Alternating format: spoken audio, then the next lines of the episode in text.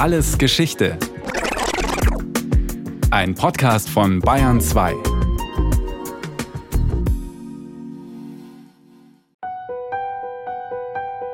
Im Jahr 2010 gibt das Leipziger Max-Planck-Institut für evolutionäre Anthropologie gleich mehrere atemberaubende Entdeckungen bekannt. Dem Team um den schwedischen Paläogenetiker Professor Svante Pääbo ist es gelungen, das vollständige Erbgut des Neandertalers zu entziffern. Im Frühjahr veröffentlicht die Arbeitsgruppe die bahnbrechenden Ergebnisse. Und nicht nur das. Durch genetische Analysen rücken die Forschenden nicht nur dem Neandertaler auf den Leib, sondern stoßen noch auf eine weitere ausgestorbene Menschenform, einen bisher völlig unbekannten Vertreter der Gattung Homo, die Aufregung unter den Fachleuten ist riesig. Offenkundig haben wir es mit einem ganz neuen Verwandten zu tun, dem sogenannten Denisova-Menschen. Man hat da sehr viel Glück gehabt, zum Beispiel mit dem ersten kleinen Fingerknochen von diesen Denisova-Menschen, von einem Mädchen, wo wir zum ersten Mal dann erkannt haben, dass es diese Menschenform gibt.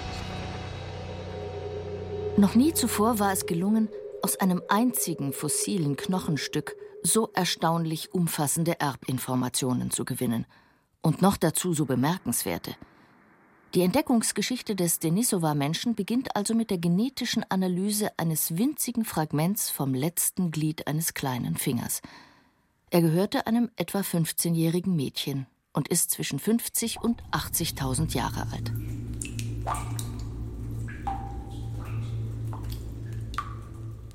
Die Denisova-Höhle im sibirischen Altaigebirge. Sie liegt etwa acht Autostunden südlich von Novosibirsk auf rund 700 Metern Höhe. Die Fahrt ist beschwerlich und führt über unbefestigte Straßen. Mehrmals muss ein Flussbett durchquert werden. Heute sind die Höhleneingänge fast zugewachsen, doch die Bodenablagerungen enthüllen, offenbar wurde die Denisova-Höhle vor rund 250.000 Jahren zum ersten Mal besiedelt.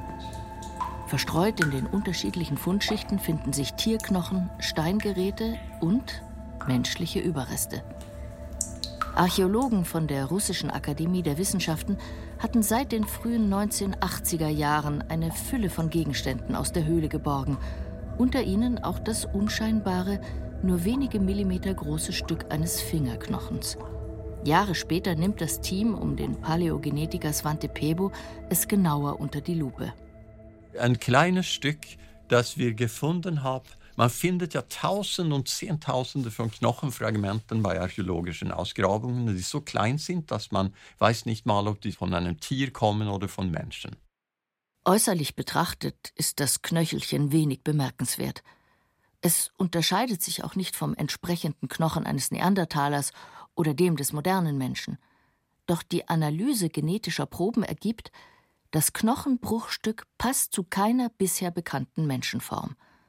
Zum ersten Mal in der Wissenschaftsgeschichte hatte man einen Frühmenschen nicht mit Hilfe von Fossilien entdeckt, sondern durch die Analyse seines Erbguts. Natürlich wusste man, dass es muss was gegeben haben in Asien. Wenn Neandertaler in Europa und westlichen Asien gelebt hat, muss es was gegeben haben in Ostasien. Und diese Lücke füllt nun der Denisovaner. Eine frühe Menschenform, die vor rund 500.000 Jahren am menschlichen Stammbaum eine eigene Linie gebildet hat. Was wir wissen ist, dass die nächsten Verwandten von den Denisova-Menschen waren Neandertaler. Deren gemeinsame Vorfahrer lebt in Größenordnung vor einer halben Million Jahren oder ein bisschen mehr.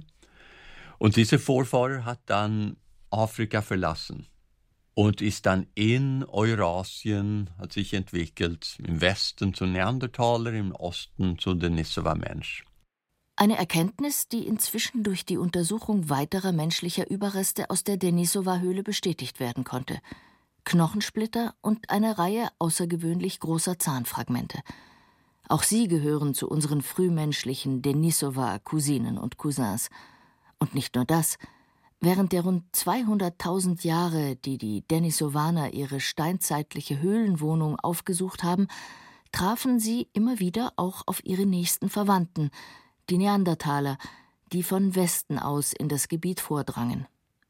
Wir wissen nicht, wie fremd sich die beiden Menschengruppen waren, wenn sie sich auf ihren Wanderungen begegneten, aber wir wissen mit Sicherheit, dass sie gemeinsame Nachkommen hatten, denn auch deren fossile Überreste konnten inzwischen genetisch identifiziert werden.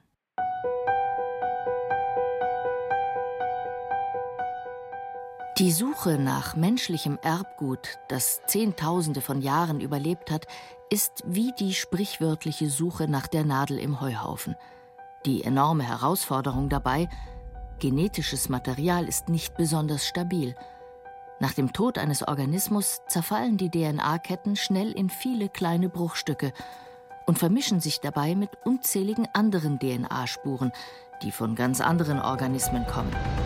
Svante Pebo wenn man dann von Knochenfunden oder Sedimenten, die Zehntausende von Jahren alt sind, DNA gewinnen will, gibt es dann manche technische Schwierigkeiten dabei. Das erste ist natürlich, dass es gibt sehr, sehr wenig DNA. Diese DNA ist abgebaut zu kurzen Bruchstücken und hat auch chemische Modifikationen. Unser anderes Problem ist, dass die große Mehrheit der DNA in so ein Knochenstück kommt von Bakterien oder Pilze, die in den Knochen gelebt hat, tausende von Jahren. So man extrahiert die DNA und hat dann eine Mischung mit winzigen, winzigen Mengen von DNA, die man eigentlich haben will, in den meisten Fällen, und sehr viel andere DNA. Es geht also darum, menschliche DNA-Fragmente aus einem unvorstellbaren Durcheinander von höchst unterschiedlichem genetischen Ausgangsmaterial zunächst gezielt herauszufiltern und dann in eine aussagekräftige Reihenfolge zu bringen. Bis vor wenigen Jahrzehnten war das technisch schlicht unmöglich. Der österreichische Anthropologe Professor Benze Viola, der inzwischen an der Universität Toronto lehrt, ist Spezialist für die Aufbereitung alter DNA. Für mich war das ja auch am Anfang wie Science Fiction. Also ich konnte es gar nicht glauben, dass das möglich ist. Das war, das war unglaublich. Unser Genom ist etwa drei Milliarden Basenpaare, also drei Milliarden Buchstaben lang. Und das zerbricht dann in Stücke bei einem Neandertaler oder bei einem Denisova-Menschen, sehen wir dann Stücke, die vielleicht 30 bis 100 Basenpaare lang sind. Also man muss sich das vorstellen, ich nehme ein Buch, ich schicke es durch einen Schredder, schmeiße den Großteil weg, ja, und muss dann aus diesen kleinen Stücken das Buch wieder rekonstruieren. Das ist natürlich relativ schwierig. Aber es ist möglich. Und zwar dann, wenn die Einzelstücke ausreichend lang sind. Dann sind sie meist so charakteristisch, dass sie nur an einer einzigen Stelle ins Genom passen. Das heißt, wir haben diese ganz, ganz vielen kleinen Stücke und wir schicken dann das Ganze durch verschiedenste Datenbanken und wir überprüfen, wo dieses Stück ins Genom reinpassen könnte. Und dann bauen wir aus diesen Stücken, die sich überlappen, weil wir haben das Genom ja nicht nur aus einer Zelle, sondern aus vielen Zellen in unseren, in unseren Proben. Das heißt, wir haben letztlich viele Kopien und wenn die DNA gut genug erhalten ist, überlappen die sich ausreichend, dass wir daraus das ganze Genom rekonstruieren können. Trotzdem kann es natürlich immer wieder passieren, dass die Wissenschaftler dabei ungewollt auf eine falsche Fährte geraten. Ein großes Problem ist immer verschiedenste Verunreinigungen. Und wir haben natürlich Verunreinigungen durch Bakterien, die im Knochen wachsen. Wir haben Verunreinigungen durch das kann ruhig eine Hyäne sein, die da, die da in der Höhle hingepinkelt hat auf den Knochen, ja, zufällig. Oder eine Hyäne, die diesen Knochen gegessen hat. Oder es könnte auch sein, dass halt danach entweder bei der Ausgrabung oder im Labor was passiert. Und das ist alles relativ schwer zu unterscheiden. Äußerlich kann man einem Knochenfossil übrigens nicht ansehen, ob es ausreichend genetische Information enthält oder nur wertlose Einzelbruchstücke. So ist der Zeitaufwand enorm, zahllose Funde zu analysieren, um diejenigen zu finden, die ausreichend lange DNA-Ketten beinhalten. Und auch in der Denisova-Höhle ist es so, dass direkt neben einem völlig unbrauchbaren Fossil ein anderes liegen kann, das optimal erhalten ist. Benze Viola? Der Finger, aus dem das ursprüngliche Genom stammt, hat eine unglaublich gute DNA-Haltung. Da gibt es wirklich nichts Vergleichbares auf der ganzen Welt. Und wir wissen gar nicht wirklich warum. Ich vermute, weil einfach der Finger mehr oder weniger, naja, nach dem Tod schnell ausgetrocknet ist und da gab es einfach weniger bakterielle Aktivität. Oder es, vielleicht ist der Rest verspeist worden von einer Hyäne oder ähnlichem. Wir wissen es nicht genau. Aber ich glaube, der Finger ist relativ schnell ausgetrocknet und somit blieb die DNA besser erhalten als zum Beispiel in einem der Zähne, die wir haben. Grundsätzlich lässt sich also sagen, je feuchter und wärmer die Umgebung ist, desto schneller und umfangreicher finden die Zersetzungsprozesse statt. Bietet die Denisova-Höhle in dieser Hinsicht vielleicht so etwas wie nahezu perfekte Bedingungen? Immerhin kamen ja über viele Jahre hinweg alle uns bekannten Denisova-Relikte von diesem einen Fundort im Altaigebirge. Naja, perfekte Bedingungen würde ich das nicht nennen. Aber das Wichtigste ist natürlich, die Temperaturen in der Denisova-Höhle liegen das ganze Jahr um die 0 Grad. Und im Winter herrscht strenger Frost erzählt der französische Anthropologe Professor Jean-Jacques Hublin von der Abteilung Humanevolution am Max-Planck-Institut in Leipzig. In Denisova there is DNA that is quite old and well preserved. Natürlich, die DNA aus der Denisova-Höhle ist ungewöhnlich gut erhalten. Allerdings hatten die niedrigen Temperaturen während der vergangenen Kaltzeiten, und damals war es noch deutlich kälter als heute, auch unerwünschte Folgen. Die Sedimente haben sich gegeneinander verschoben. Stellen Sie sich vor, die Bodenschichten in so einer Höhle sind metertief gefroren. Und wenn es dann wärmer wird, taut das Ganze. Der Untergrund wird matschig und gerät ins Rutschen. Dann kommt der Frost und alles beginnt von vorn. Das bringt die Schichtung der Sedimente völlig durcheinander. Und so ist das auch in der Denisova-Höhle passiert. Aber man kann eben nicht alles haben. Niedrige Temperaturen und einen unversehrten, intakten Untergrund. Doch trotz aller Hindernisse, die Spurensuche geht weiter. Und inzwischen sind Paläogenetiker nicht einmal mehr auf Knochenfunde angewiesen. Dank neuer Methoden gelingt es, menschliches Erbgut sogar direkt aus dem Boden zu gewinnen. Zehntausende von Jahren alte DNA bleibt auch in Sedimenten gut erhalten, wenn Umgebungsbedingungen und Temperatur stimmen, erklärt Svante Pääbo. Ich denke, da ist, wo die Entwicklung hingeht. Dass wir brauchen ja sehr, sehr wenig Material, um an die DNA zu kommen. Und nicht nur das. Wir und andere haben ja gezeigt in den letzten Jahren, dass man kann sogar nur Sediment von einer Höhle verwenden, also nur Erde. Und DNA da gewinnen und sehen, wer in dieser Höhle gelebt hat oder sich aufgehalten haben. So haben wir zum Beispiel gezeigt, dass es den Nisova-Menschen gab in äh, Tibet. In Tibet? Die Spur der Denisovaner führt weiter, an den Rand des Himalayas.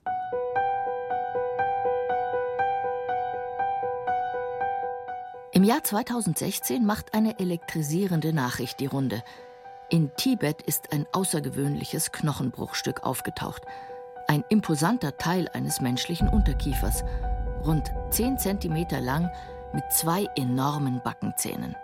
Jean-Jacques Hublin bricht sofort auf, um den Fund in Augenschein zu nehmen. Das war das erste Mal, dass die Anwesenheit von Denisovanern außerhalb des Altai-Gebirges belegt werden konnte. Es gibt mehrere Funde, uh, aber der wichtigste ist dieses Kieferstück von Chiache. Wir haben zwar keine DNA isolieren können, dafür aber charakteristische Eiweißbausteine, aus denen wir dann indirekt auf Teile des genetischen Datensatzes schließen konnten. Aus dieser sogenannten Proteinanalyse wissen wir, der Unterkiefer aus Tibet ist rund 160.000 uh, Jahre alt und gehört einem Denisovaner. An diesem Fund war eigentlich alles unerwartet. Zunächst einmal mit 160.000 Jahren ist der Chiaché-Unterkiefer viermal älter als alle bisher bekannten menschlichen Überreste in der Region. Und nicht nur das. Der Ort ist sehr weit entfernt von der Region, in der man die Anwesenheit von Denisovanern bisher vermutet hätte. Auch wenn es sich eingebürgert hat, von Denisovanern zu sprechen, die Denisova-Höhle liegt wohl nicht im Zentrum ihres Verbreitungsgebiets. Im Gegenteil, die Höhle liegt höchstwahrscheinlich ganz am nördlichen Rand.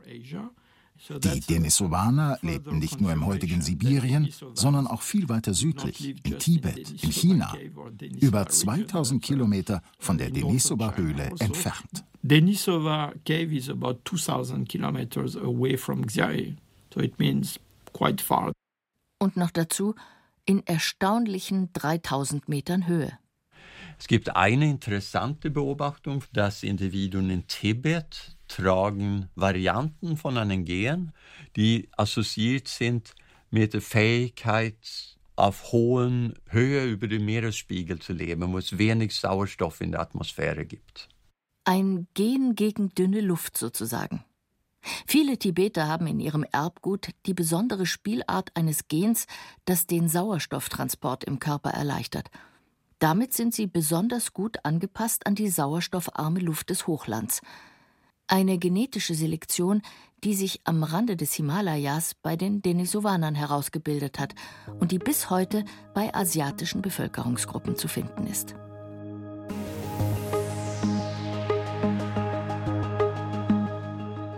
Fassen wir zusammen. Die ausgedehnten Wanderungsbewegungen des Denisova-Menschen in Asien begannen vor rund 500.000 Jahren. Das war der Moment, in dem Denisovaner und Neandertaler anfingen, getrennte Wege zu gehen und sich auseinanderzuentwickeln. Während sich die Neandertaler schwerpunktmäßig in Europa, in West- und Zentralasien aufhielten, lebten die Denisovaner in Ostasien vom sibirischen Altaigebirge über Tibet bis ins heutige China. Doch was besonders erstaunlich ist, es muss Denisovaner-Populationen gegeben haben, die noch Tausende von Kilometern weiter nach Süden gekommen sind. Fossile Überreste in Südostasien gibt es leider nur sehr spärlich. Aber auch hier gilt, die einstige Anwesenheit der Denisovaner verrät sich durch Einsprengsel im Genom heute lebender Menschen.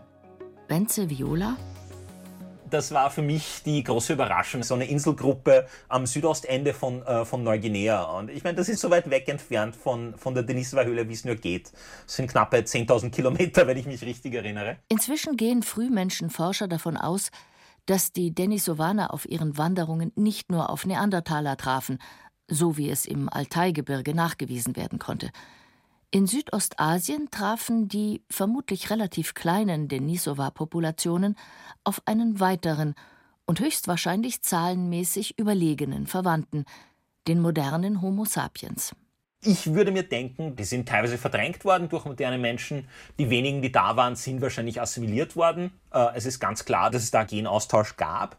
Wir denken uns auch, dass möglicherweise zumindest manche Hybriden eine verminderte Fitness hatten. Also die waren weniger weniger lebensfähig. Ähm, es ist vorstellbar, dass manche dieser hybriden Nachkommen sich dann weniger fortgepflanzt haben und dann langsam verschwunden sind. Es ist auch wahrscheinlich, dass die modernen Menschen, die reingekommen sind, einfach größere Populationen waren. Wenn da zehnmal so viele moderne Menschen reingekommen sind, kann es da komplette Vermischung geben und trotzdem der Großteil der DNA, der Nachkommen, wird natürlich von den modernen Menschen kommen, weil da einfach mehrere von denen da waren.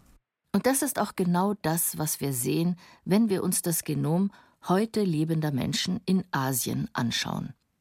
Eingekreuzte Genvarianten des Denisova-Menschen, wenn auch in sehr unterschiedlicher Menge.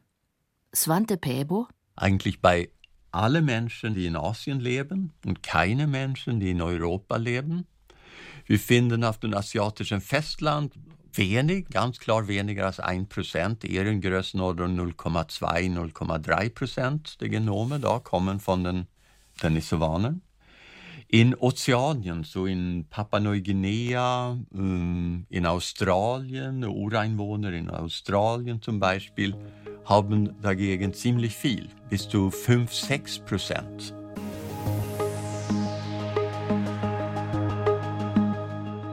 Eine letzte Überlegung. Wie hat der Denisova-Mensch wohl ausgesehen? Darüber lässt sich nur sehr wenig Sicheres sagen. Es gibt nicht genügend Funde, um ein Gesicht zu rekonstruieren. Dass einmal ein komplettes Skelett gefunden werden könnte, gilt als sehr unwahrscheinlich. Ein paar Anhaltspunkte gibt es trotzdem. Jean-Jacques Hublin vom Max-Planck-Institut für evolutionäre Anthropologie in Leipzig Die Denisovaner haben ausgesprochen große und breite Zähne. Uh, das ist einzigartig.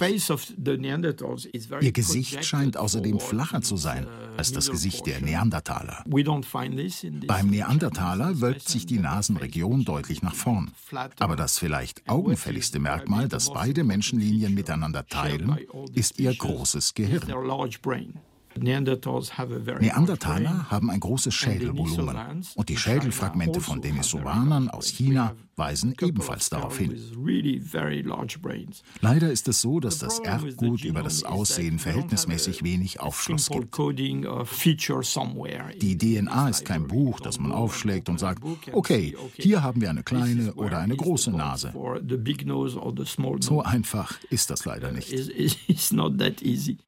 Auch der Paläoanthropologe Benze Viola findet vor allem die Form der Zähne bemerkenswert.